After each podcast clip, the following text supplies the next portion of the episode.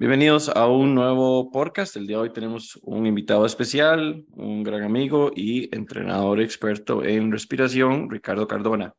Eh, el tema de hoy es básicamente lo que es eh, respirar y cómo estamos trabajando una forma diferente a lo que normalmente, digamos que se, se venía haciendo anteriormente, ¿verdad? Que es la respiración tradicional en donde queremos trabajar eh, de manera eh, nasal y bucal, por decirlo así, ¿verdad? En donde la nueva, el nuevo sistema de respiración es básicamente eh, completamente nasal.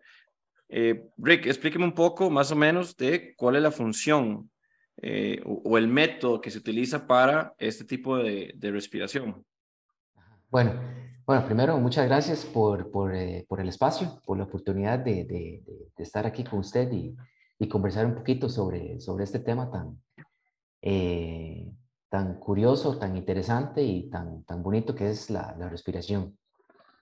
Eh, ok, este, bueno, como para comenzar, em, eh, el, este, este método o, o o forma, como le, queramos eh, llamar, básicamente nosotros cuando nacemos venimos diseñados para respirar por la nariz.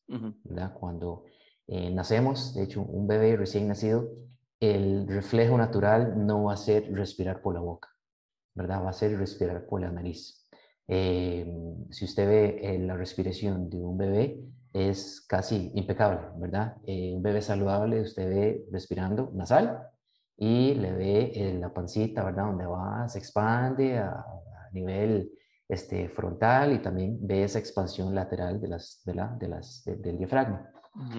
Entonces, lo que pasa es que a través de los años, conforme vamos creciendo, y no sé, por alguna razón en nuestra evolución nos han, nos han dicho de, ¿verdad?, de, de, respirar por, por la boca. ¿Por qué? No, no, no sé. Em, cuando hablamos de la respiración, eh, es algo muy importante es, eh, saber y entender es que la boca no cumple ni una sola función. Eh, si usted ve cualquier libro de texto de medicina, cuando hablan del sistema respiratorio, la boca no se menciona para nada. Sin embargo, aún así, ¿verdad? Este, nos, nos, nos han, no sé, nos han enseñado en la escuela, en el colegio, ¿verdad? Inhale por la nariz y exhale por la boca. En las clases básicas de educación física, ¿verdad? Que nos decían, inhale por la nariz y respire por la boca, que es, hablemos de una respiración tradicional, no necesariamente tiene que ser la correcta, pero sí tradicional, ¿verdad? Que incluso uno como entrenador, pues por años y años lo ha, ha recetado de esa forma, ¿verdad? Que uno trata de explicarles eh, el tipo de respiración que siempre tiene que ser inhalación por la nariz y exhalación por la boca. Sí, ¿Qué, qué, qué diferencia hay? Eh, hablemos a nivel respiratorio, nada más. No, no, no nos vamos a meter en el rendimiento todavía, pero ¿cuál es la diferencia más importante que hay entre una respiración eh, completamente nasal a una respiración tradicional? Por ejemplo, que la gente te diga, mira, Rick, me parece interesante esto, pero yo me siento bien, yo respiro súper bien así y puedo correr bien. ¿Cuál, ¿Cuál es la diferencia? ¿Qué cambia en nuestro organismo cuando modificamos la conducta de respiración a una respiración completamente nasal? Sí, eh, muy buena, muy buena pregunta. Este, lo que cambia, bueno, lo, más importante es que la nariz, cuando utilizamos la nariz, bueno, la nariz es un órgano que entre más se utiliza, mejor funciona. ¿Ok? Entonces, eh, personas, por ejemplo, que tienen problemas como de congestión o algo así, eh, ¿verdad? Y poco a poco, conforme va pasando el tiempo, se van haciendo este, respiradores orales eh, crónicos, ¿verdad? Por esa congestión que tienen, ¿ok? Pero no necesariamente significa que tienen, que tienen algo, ¿verdad? Algún problema, ¿ok? Entonces, eh, esto, la, la, respiración nasal, por ejemplo, el, la, respirar por la nariz es nuestro primer filtro, ¿ok? la cuando inhalamos, cuando estamos respirando por la nariz, el primero, la nariz eh, nos, nos permite, nos da una, una resistencia, eh, una resistencia que eso ayuda a regular el volumen de aire que estamos, que estamos inhalando. ¿verdad? Entonces, no es igual hacer una inhalación por la nariz así que hacer una inhalación por la boca, ¿verdad? Estamos eh, metiendo mucho más aire por la boca de lo que realmente nuestro cuerpo este, necesita. ¿Ok? Entonces, es, es, un filtro, ¿verdad? Eh, respirar por la nariz eh, nos ayuda a humedecer el aire que está entrando a nuestro cuerpo. la nariz también nos ayuda a este, humedecer el aire que está entrando a, nuestro, a nuestro organismo y también se está produciendo una, una molécula muy interesante que se llama óxido nítrico. ¿ok? Entonces, eh, todo esto lo que, lo que hace en nuestro organismo es que nos prepara ese aire, ¿verdad? Lo, lo filtra, lo calienta, eh, lo, lo, lo, humedece junto con el óxido nítrico, eh, que esta molécula es un, es un, es un vasodilatador entonces, cuando ya ese aire, eh, ¿verdad? Cuando ese aire ya filtrado, humedecido y este, humectado ya llega a los pulmones, ya llega, este, ya llega un, es un aire ya muy, muy, es un aire óptimo y eso va a permitir un mejor intercambio de gases. Más puro, podemos decirlo así. Más puro, sí, más puro, por decirlo así, exacto. Entonces, ese aire cuando ya llega a la parte más baja de los pulmones, donde están localizados los, los alveolos, ¿verdad? Ese intercambio de gases va a ser más eficiente, va a ser, va a ser, va, a ser mejor. Entonces, eso... va a haber una mayor producción de oxígeno, porque eso es lo que sucede, ¿verdad? En el momento que el cuerpo comienza a requerir eh, mayor oxigenación, ¿verdad? Especialmente en ejercicios cardiovasculares, eh, es donde se expanden eh, estas aureolas que ayudan a expulsar oxígeno. Entonces, el hecho de respirar de esta forma, como vos decís, podemos decir que se genera un incremento en la cantidad de oxígeno que va a ser expulsado hacia el sistema circulatorio, ¿verdad? Que va obviamente a todos los organismos eh, y si hablamos de rendimiento, pues obviamente a los músculos. Sí, sí, exacto. Entonces eso, eso nos va a beneficiar. Y este óxido nítrico es súper es, importante y se produce cuando, cuando estamos respirando por el nariz. Hay, unos, hay algunos papeles donde me pareció ver algunos donde indican que eh, igual el, el, cuerpo produce óxido nítrico aunque estemos utilizando la boca para respirar, pero no es, no es la, cantidad, eh, la cantidad necesaria o la, la, cantidad que el cuerpo necesita para que realmente nos ayude eh, con esa, esa, ese, esa vasodilatación, ¿verdad? Para este, en toda la vida, en toda la vía respiratoria. Entonces, este óxido nítrico lo que nos ayuda es a em, es, ayuda a circular em, la, sangre en los pulmones, ¿verdad? Normalmente la, mayor parte de la sangre por la gravedad está en la parte más baja. Entonces, el óxido nítrico nos va a ayudar a distribuir la sangre de una mejor manera, más eficiente en todos los, en todos los pulmones.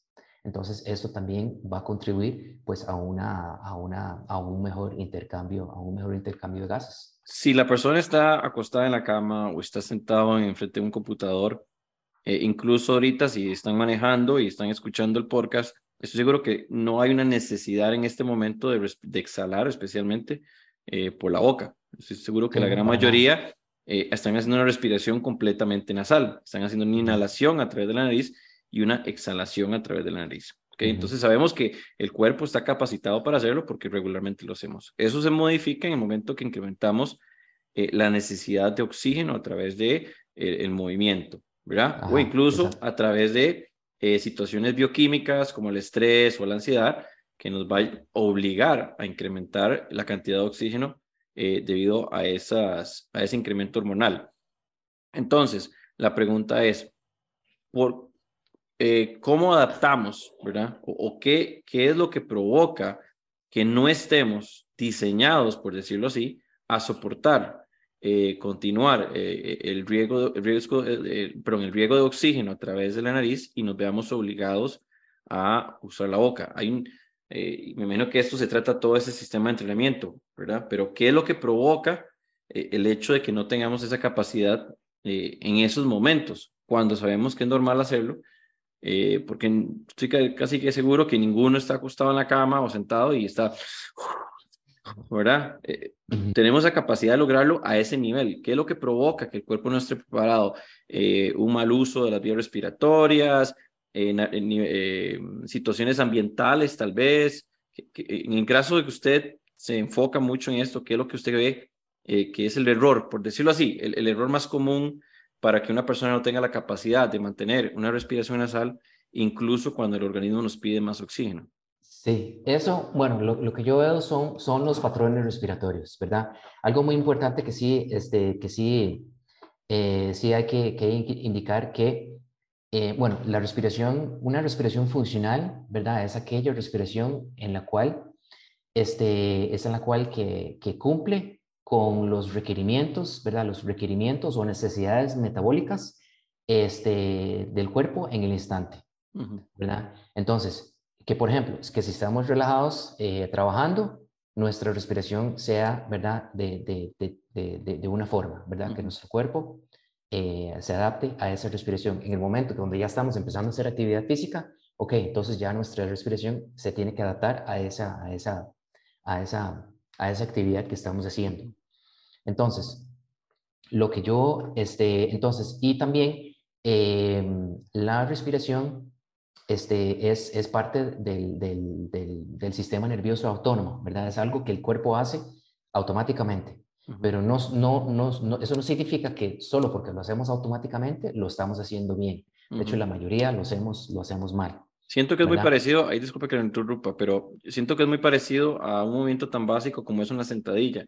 Vos ves a los bebés cuando están empezando a caminar y tienen una sentadilla perfecta, ¿verdad? Hacen el movimiento completo, se levantan eh, con las piernas y a través del tiempo, como dices vos, inconscientemente por, eh, comenzamos a cometer errores en el movimiento y básicamente uno cuando tiene clientes eh, tiene que volver a, a esa etapa de, la niñez. Puede que pase lo mismo en el sistema. Tal vez al no fortalecer el sistema respiratorio, usamos una muletilla, por decirlo así, y soltamos lo que, nos, lo que no pudo el, la nariz soltar, lo, lo demás lo tiramos por, por la boca. Exacto, sí, exacto, sí. Entonces, este, pero este sistema, este, este proceso de respiración es el proceso fisiológico en el cual nosotros tenemos control absoluto, ¿verdad? De este proceso. Nosotros no, no controlamos la digestión, no podemos controlar, eh, ¿verdad? El ritmo cardíaco, no podemos controlar muchas cosas, pero la respiración sí la podemos, ¿verdad? Controlar.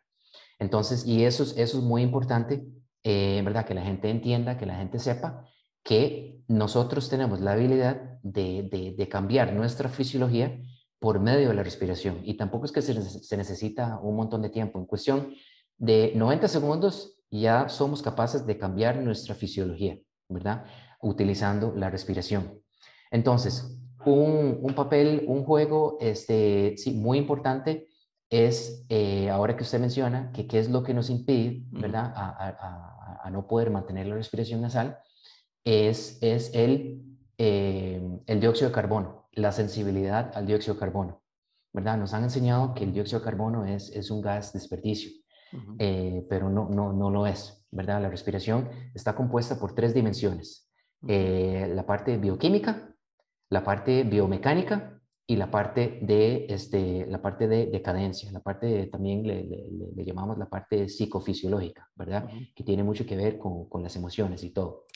Entonces, la parte biomecánica es el uso, ¿verdad?, del diafragma, que cuando respiramos el diafragma baja, hay una expansión de las, de las eh, intercostales externas, de las costillas intercostales externas, ¿verdad? Y luego ya después el músculo ya se, se relaja y sube. La, la parte bioquímica, la parte bioquímica, ya ahí estamos trabajando la parte del ese balance entre el dióxido de carbono y el oxígeno. ¿Ok? Entonces ahí eh, esa parte es, este, en mi opinión, es una de las partes como más, más importantes. Y luego tenemos la parte de la cadencia, ¿verdad? Es el ritmo de respiración que nosotros estamos, estamos, estamos manteniendo eh, durante el día, ¿verdad? O cuando estamos durmiendo o haciendo actividad, actividad física. ¿Ok? Entonces, esta, esta parte bioquímica es muy importante porque es la parte donde nosotros tenemos la habilidad de, eh, de eh, controlar la cantidad de CO2 que estamos permitiendo ¿verdad? En, el cuerpo. Entonces, eh, el CO2 nos ayuda a igual, es un vaso, es, es un vaso dilatador. el CO2, el dióxido de carbono, es el regulador este, de nuestro pH en la sangre. ¿Ok?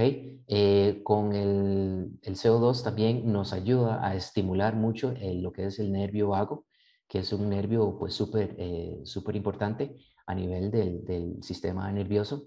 Eh, ¿verdad? El sistema nervioso tenemos la parte este, simpática y la parte parasimpática. ¿okay? Entonces, el nervio vago se activa cuando estamos, o la parte, perdón, la parte parasimpática de nuestro sistema nervioso se activa cuando el, el nervio vago es activado. ¿Ok? Entonces, cuando estamos haciendo ejercicio, eh, esto, es, esto, es muy, esto es muy importante, ¿verdad? Y no solo cuando estamos haciendo ejercicio, sino después de hacer el ejercicio, eh, esto, es, esto es sumamente importante. Podemos decir que cuando hacemos una respiración, eh, una exhalación, disculpe, una exhalación a través de la boca, estamos haciendo una sobreexpulsión de dióxido de carbono. Sí, exacto, sí. sí. Si, si el cuerpo no lo necesita, entonces sí, Sí, ¿verdad? Estamos, estamos expulsando más dióxido de carbono de lo que... De lo que y eso va a provocar que nuestro cuerpo tenga menos dióxido de carbono y eh, va a afectar todos los beneficios que vos mencionaste ahorita con el dióxido de carbono, ¿verdad? Eh, Súper importante también eh, notar una diferencia entre lo que es el dióxido de carbono y el monóxido de carbono, ¿verdad? Porque puede haber una confusión en, en los dos eh, procesos que son completamente distintos. Pero el dióxido de carbono nos va a ayudar a, lo que es eh, pues el transporte de oxígeno a través de la sangre. Entonces, si hacemos una sobreexpulsión de dióxido de carbono, pues va a provocar que no llegue suficientemente eh, oxígeno. Y creo que es ahí donde se hace esa, esa, esa, digamos, ese desastre en cadena, ¿verdad? Porque entonces eh, no estamos provocando, no estamos llevando suficiente dióxido de carbono a través de la sangre y lo que provoca es que la respiración sea mucho más grande para poder llevar más dióxido de carbono. y, y, entonces eh, es cuando la persona ¿verdad? comienza con esa respiración exagerada que ya después todo es a través de la boca, ¿verdad? Tiene que sí, es esa, jalar aire por la boca y expulsar aire por la boca porque no hay suficiente dióxido de carbono que ayude a transportar el oxígeno. Y eso es súper interesante porque eh, siento que la gran mayoría, incluso mi persona, antes de, de, de, manejar este tema y ponerme a estudiar un poco sobre lo que era la respiración nasal, uno lo veía como algo totalmente negativo, ¿verdad? Uno en su imaginación no quería que el cuerpo tuviera dióxido de carbono. Sí, exacto. Le dicen, es lo peor, eh, va a sufrir confusiones, desmayos, eh, y, y, ahora nos damos cuenta que es básicamente una herramienta para ayudar a mover eh, el oxígeno. Entonces, esto es muy interesante de cómo eh, algo tan simple, ¿verdad? Como la respiración eh, o la exhalación, hagamos la exhalación bucal, porque yo creo que la gran mayoría sí puede inhalar a través de la nariz, el problema es la expulsión. Eh, puede provocar esa, ese, esa cadena de, de errores que, que, porque a mí me pasa mucho que la gente me dice, es que yo siento que las piernas me dan, pero los pulmones no, ¿verdad? Siento que puedo dar mal, pero me cuesta respirar. Y, es algo que no sé si es por el asunto del COVID, eh, pero últimamente lo he notado más, ¿verdad? La, gran mayoría de personas que trabajo con ejercicios de resistencia, eh, su mención siempre es, ok, a nivel muscular me siento bien, pero a nivel pulmonar no logro eh, ese, ese complementar. Puede ser uno de los factores, pues, el hecho que están expulsando más dióxido de carbono lo que deberían y evita que el oxígeno llegue a la sangre. Entonces, eh, podríamos decir que uno de los beneficios más importantes de la respiración nasal este, es hacer el sistema respiratorio más efectivo. Sí, básicamente, ¿verdad? Porque vamos a manejar la cantidad justa y necesaria de dióxido de carbono para mover el oxígeno que tenemos. No vamos a requerir más oxígeno porque el que ya estamos manejando puede moverse fácilmente. Eh, y, va a ir a lo, importante, ¿verdad? Lo que, son los músculos. Si el músculo no recibe oxígeno, pues se muere. Básicamente así funciona nuestro cuerpo. Exacto. Ok, entonces, teniendo ya claro eso, de la importancia de una respiración correcta y la importancia o el beneficio máximo de una respiración nasal, que es eh, pues el transporte de dióxido de carbono y el proceso correcto de oxigenación, eh, ¿cómo hacemos eso? O sea, ya yo le puedo decir a una persona, no, tenés que aprender a respirar porque está respirando mal. Y, y, cómo hago para que la persona empiece el proceso sin desmayarse? Porque va a haber eso, ¿verdad? Recuerden que es, es una actitud, eh, por ejemplo, si tenemos un atleta de 27 años, es una persona que por lo menos unos 12 años o más ha estado con ese sistema de respiración. Entonces, ¿cómo hacemos esa modificación? ¿Cuáles son los pasos a seguir? Eh, empecemos con las personas a nivel normal. Una persona que quiere modificar la conducta de respiración, ¿cómo empieza ese proceso? ¿Qué puede ir sintiendo en el proceso que entienda que es parte de eso, verdad? Porque mucha gente, eh, especialmente, yo escucho mucho, es que siento que me ahogo, entonces paro. Y yo, bueno, ese, ahogamiento que usted siente, lo que está haciendo es un eh, cambio fisiológico que el cuerpo está diciendo, ok, pasamos de anaeróbico, donde el cuerpo no ocupa oxígeno, aeróbico. ¿Verdad? Entonces los pulmones se expanden y hay toda esa sensación de ahogamiento, pero es, es esa inyección de oxígeno. ¿Cómo usted le explica entonces a una persona, esto es lo que usted va a sentir y es normal y este es el proceso? ¿Cómo empieza de cero a, a poder manejarlo a nivel de rendimiento deportivo? Sí, ok. Ahí lo, lo, lo, lo, primero es, bueno, que la persona, este, cuando yo trabajo con las personas, entonces yo les, les, les doy como una breve explicación, ¿verdad? De, de, de, de, la respiración y cómo es que funciona, ¿verdad? No es nada más, ok, haga esos ejercicios y ya, ¿ok? Entonces, eh, sí les, les trato de explicar un poquito, ¿verdad? De la, de la, la fisiología de la respiración, cómo funciona, ¿verdad? Porque eso creo que sí es como muy, muy importante. ¿verdad? Al igual usted, usted llega un cliente y quiere, qué sé yo, correr, usted no lo va a poner a hacer simplemente, ok, corra y ya. No, usted primero lo va a evaluar, ¿verdad? Lo va a ver. Entonces, con esto, con esto es igual. Entonces, yo primero lo que quiero ver es esa respiración de, de esta persona, ¿cómo es esta respiración? Si es una respiración vertical, ¿verdad? Si es una respiración donde hay mucho movimiento de pecho o si es una, una respiración este, horizontal, ¿verdad? Yo, eso es lo que yo estoy buscando, que sea Hablemos de las personas que usualmente levantan los hombros, ¿verdad? Que, que respiran hacia arriba, perfecto. Exacto, que eso, eso sucede porque el diafragma, ¿verdad? Que es el músculo principal para respirar, se vuelve, este, como que se le olvida, este, cómo es que tiene que funcionar, ¿verdad? Obviamente sí está funcionando, porque, la persona, porque siempre se utiliza cuando estamos respirando, pero no se está aprovechando de la mejor manera posible, ¿verdad? Entonces ahí el diafragma está trabajando, qué sé yo, a un, tal vez a un 40, 50%, cuando tiene mucho más campo para poder trabajar. Entonces yo me fijo en eso. Luego me fijo en la parte bioquímica, ¿verdad? En esa sensibilidad del dióxido de carbono, ¿verdad? Entonces por medio de una pequeña prueba que yo le hago a la persona, yo puedo ver si esa persona tiene una sensibilidad muy alta al dióxido de carbono o es muy baja. ¿Ok? Entonces, si es muy alta, entonces yo con solo eh, hacer esa pequeña prueba, yo sé si esa persona, este, ¿verdad? Va a tener, tiene mucho estrés o si puede ser que padezca de un poquito de ansiedad o algo así, porque eso también va, eso también va, va, a afectar, ¿verdad? Entonces, como mencioné al inicio, ¿verdad? Los patrones respiratorios este, es, eso es lo que uno tiene que trabajar, porque como nosotros respiramos durante nuestro día a día, ¿verdad? Cuando no estamos haciendo ejercicio, va a afectar cómo nosotros respiramos a la hora de hacer ejercicio. Entonces, si yo durante el día estoy hiperventilando, ¿verdad? Hiperventilar, cuando, cuando me, refiero, me refiero a hiperventilar, no significa ¿verdad? Un, ataque de pánico. Eh, hiperventilar simplemente es respirar más de lo que nuestro cuerpo significa, eh, más de lo que nuestro cuerpo necesita. Muchas veces eh, las personas están hiperventilando y ni siquiera se dan cuenta, pero están respirando más de lo normal. Entonces, si yo veo a esta persona, entonces ahí es donde yo ya voy a empezar a trabajar esa parte biomecánica. ¿Ok? Entonces, luego ya empiezo con la parte bioquímica, y todo empieza, digamos, todo esto eh, comienza respirando por la nariz, ¿ok?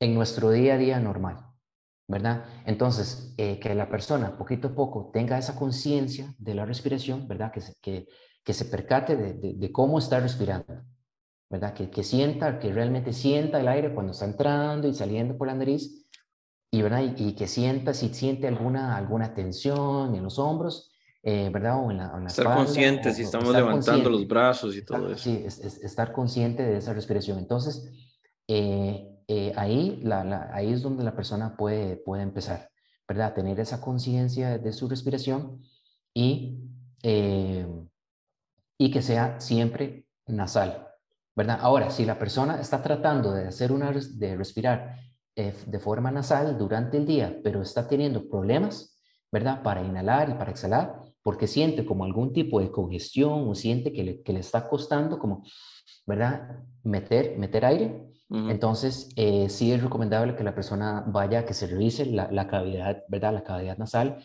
para ver si tiene alguna obstrucción. Eh, eh tabique nasal desviado, algún tipo de lesión a nivel de tabique nasal. Eh, ¿cómo, ¿Cómo afecta esto en las personas con, este, mm, ya se me olvidó la, la condición, eh, digamos que tiene, contiene mucha mucosidad, ¿verdad? Eh, pues, ¿Funciona para ellos o lo, lo, indicado es mejor cambiar, la, modificar la respiración? No, sí, sí se puede, sí se puede, pero como todo hay que darle tiempo al cuerpo a que se vaya adaptando, ¿verdad? Porque si, si uno tiene eh, de 15, 20 años de estar respirando, eh, ¿verdad? Por la boca, por ejemplo, entonces obviamente esos primeros días de solamente respirar por la nariz, pues va a ser un poquito retador, ¿verdad? Por esa, por esa, esa congestión o esa obstrucción que la persona tenga.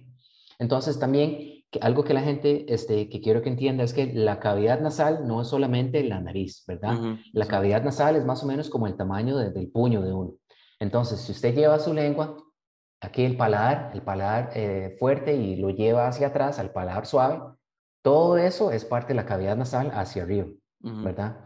Entonces, este, ahí es donde... Sí, no es que es un tubito muy pequeño. No, sí, exacto, sí, sí. Entonces ahí es donde tenemos los, los, los, senos paranasales, donde se produce el óxido nítrico, ahí es donde el aire ¿verdad? se filtra, se humedece, se calienta y luego ya baja a, los pulmones. Eh, hablemos ahorita eh, de un ejercicio. Si pudiera usted indicarle a una persona un único ejercicio para ir fortaleciendo o ir mejorando en la respiración nasal, eh, ¿cuál, sería? Usted dice, que este es el primer paso, te recomiendo este ejercicio ¿Cuántas veces por semana? ¿Cuántas veces por día? ¿Cuál sería ese ejercicio? Ok. Bueno, en realidad puedo, puedo recomendar este, unos, unas, unos, unos dos, ¿ok? Tal, no, tal vez unos, unos, unos dos o tres. Vamos a ver. Entonces, el primero, el primer ejercicio que la persona tiene que empezar a hacer es eh, tener esa conciencia de la respiración y asegurar de que sea nasal, siempre. ¿Ok? Cuando no están, este, cuando no están haciendo actividad física. Estamos Exacto, hablando, enfocarse primariamente enfocarse en manejarlo. En manejar la respiración nasal en el día a día y en, en Sí, en, en, sí, en periodo de vigilia, ¿ok? Entonces, eh, esa conciencia de la respiración es, es una, ¿ok? Algo muy importante también, la posición de la lengua, ¿verdad? La posición de la lengua juega un papel importantísimo en la respiración nasal. ¿Ok? La posición de descanso de la lengua naturalmente siempre debe ser en el cielo la boca, en el, en el paladar de la boca, ¿ok? Ahí es donde nuestra lengua siempre debe estar entonces, estar consciente de que ahí descansa la lengua. Ahí es donde siempre. Y entonces, los, digamos, la lengua, la, la, lengua debe tocar como los, los, los dientes, ¿verdad? Los, los primeros dientes, aquí, como frontales, aquí en la encía, y ahí, por, y ahí solita la lengua se va a acomodar, ¿ok? Entonces, también tener esa conciencia de la postura de la lengua, ¿ok? Porque, ¿qué es lo que sucede? Cuando la lengua está, no está en esa posición de descanso correcta, está abajo. Cuando baja, por lo general tiende a hacerse hacia atrás. ¿Qué tenemos atrás? La vía respiratoria. Ahí es donde tenemos el, ¿verdad? El, la tráquea donde va a pasar ¿verdad? el aire. Y, eh, digamos, el espacio que tenemos para eh, que entre y salga aire es aproximadamente del tamaño de nuestro pulgar. Entonces, con solo que haya una obstrucción de 1 o 2 milímetros de la vía respiratoria, aquí superior, eso ya va a causar un problema, eso ya es un problema. ¿Okay? Entonces, la postura de la lengua, mientras no estamos comiendo, tomando o hablando, siempre debe ser arriba. ¿Ok? Eso también. Y, la, y también mantener esa y la, la conciencia de la respiración nasal. ¿Verdad? En el momento que la persona sienta que está abriendo la boca, entonces nada más de uno cierra y se mantiene nasal. Al inicio, para algunas personas, como, como dije, ¿verdad? Puede ser retador, pero el cuerpo se va adaptando a esto. Entonces, esa falta de aire, ¿verdad? Que cuando la persona no puede eh, respirar, no es falta de oxígeno, es lo que comentamos ahora, es el dióxido de carbono. Y es una falta de la capacidad del diafragma de, expandirse y poder eh, hacerlo funcional. Sí, entonces esto lo que va a provocar, esta respiración nasal, lo que va a provocar es una mayor activación del diafragma. ¿verdad? Porque si usted, si usted respira por la nariz normal, eh, usted, no va, usted no va a buscar, el, el, su cuerpo no, no, va, no va a intentar usar el, pecho, ¿verdad? Usted no va a estar con la, nariz. Naturalmente, ¿verdad? Usted va a sentir esa expansión, ¿verdad? Lateral, usted va a sentir esa expansión frontal, inclusive hacia atrás, ¿verdad? del diafragma. Entonces, eso va, a ver, eso va a ayudar a que el diafragma se active de una mejor manera. Ok, eso durante el día. Ok, y ahora, durante la noche, este, porque muchas veces tenemos la conciencia, ¿verdad? Durante el día, pero ¿qué hacemos durante la noche? Durante la noche estamos dormidos, estamos relajados. ¿Qué pasa cuando la boca abre? El cuerpo hace un switch, ¿verdad? El cuerpo es mañoso, ¿verdad? Sí, sí, siempre, el cuerpo va a buscar lo más fácil. Siempre va a buscar el camino exacto, de, de, menor resistencia, ¿verdad? Entonces, en el momento que se abre la boca, va la respiración oral. Y eso es lo que no queremos, ¿verdad? Queremos adaptar al cuerpo a que siempre estemos respirando por la nariz. Entonces, un hack o un tip que es, este, eh, funciona, no es peligroso, no es invasivo y funciona, pero súper bien. Yo ya llevo más de dos años haciendo esto. Es agarrar un pedacito de tape y taparse la boca. Perfecto. Esto lo que va a hacer es que nos va a ayudar a asegurar esa respiración nasal durante toda la noche. ¿Ok? ¿Tiene que hacer todos los días o se puede ir trabajando, digamos, día por medio? No, todos los días, se puede hacer todos los días. Que, tiene que hacer ese cambio de, brusco, digamos, por decirlo así, de, respiración.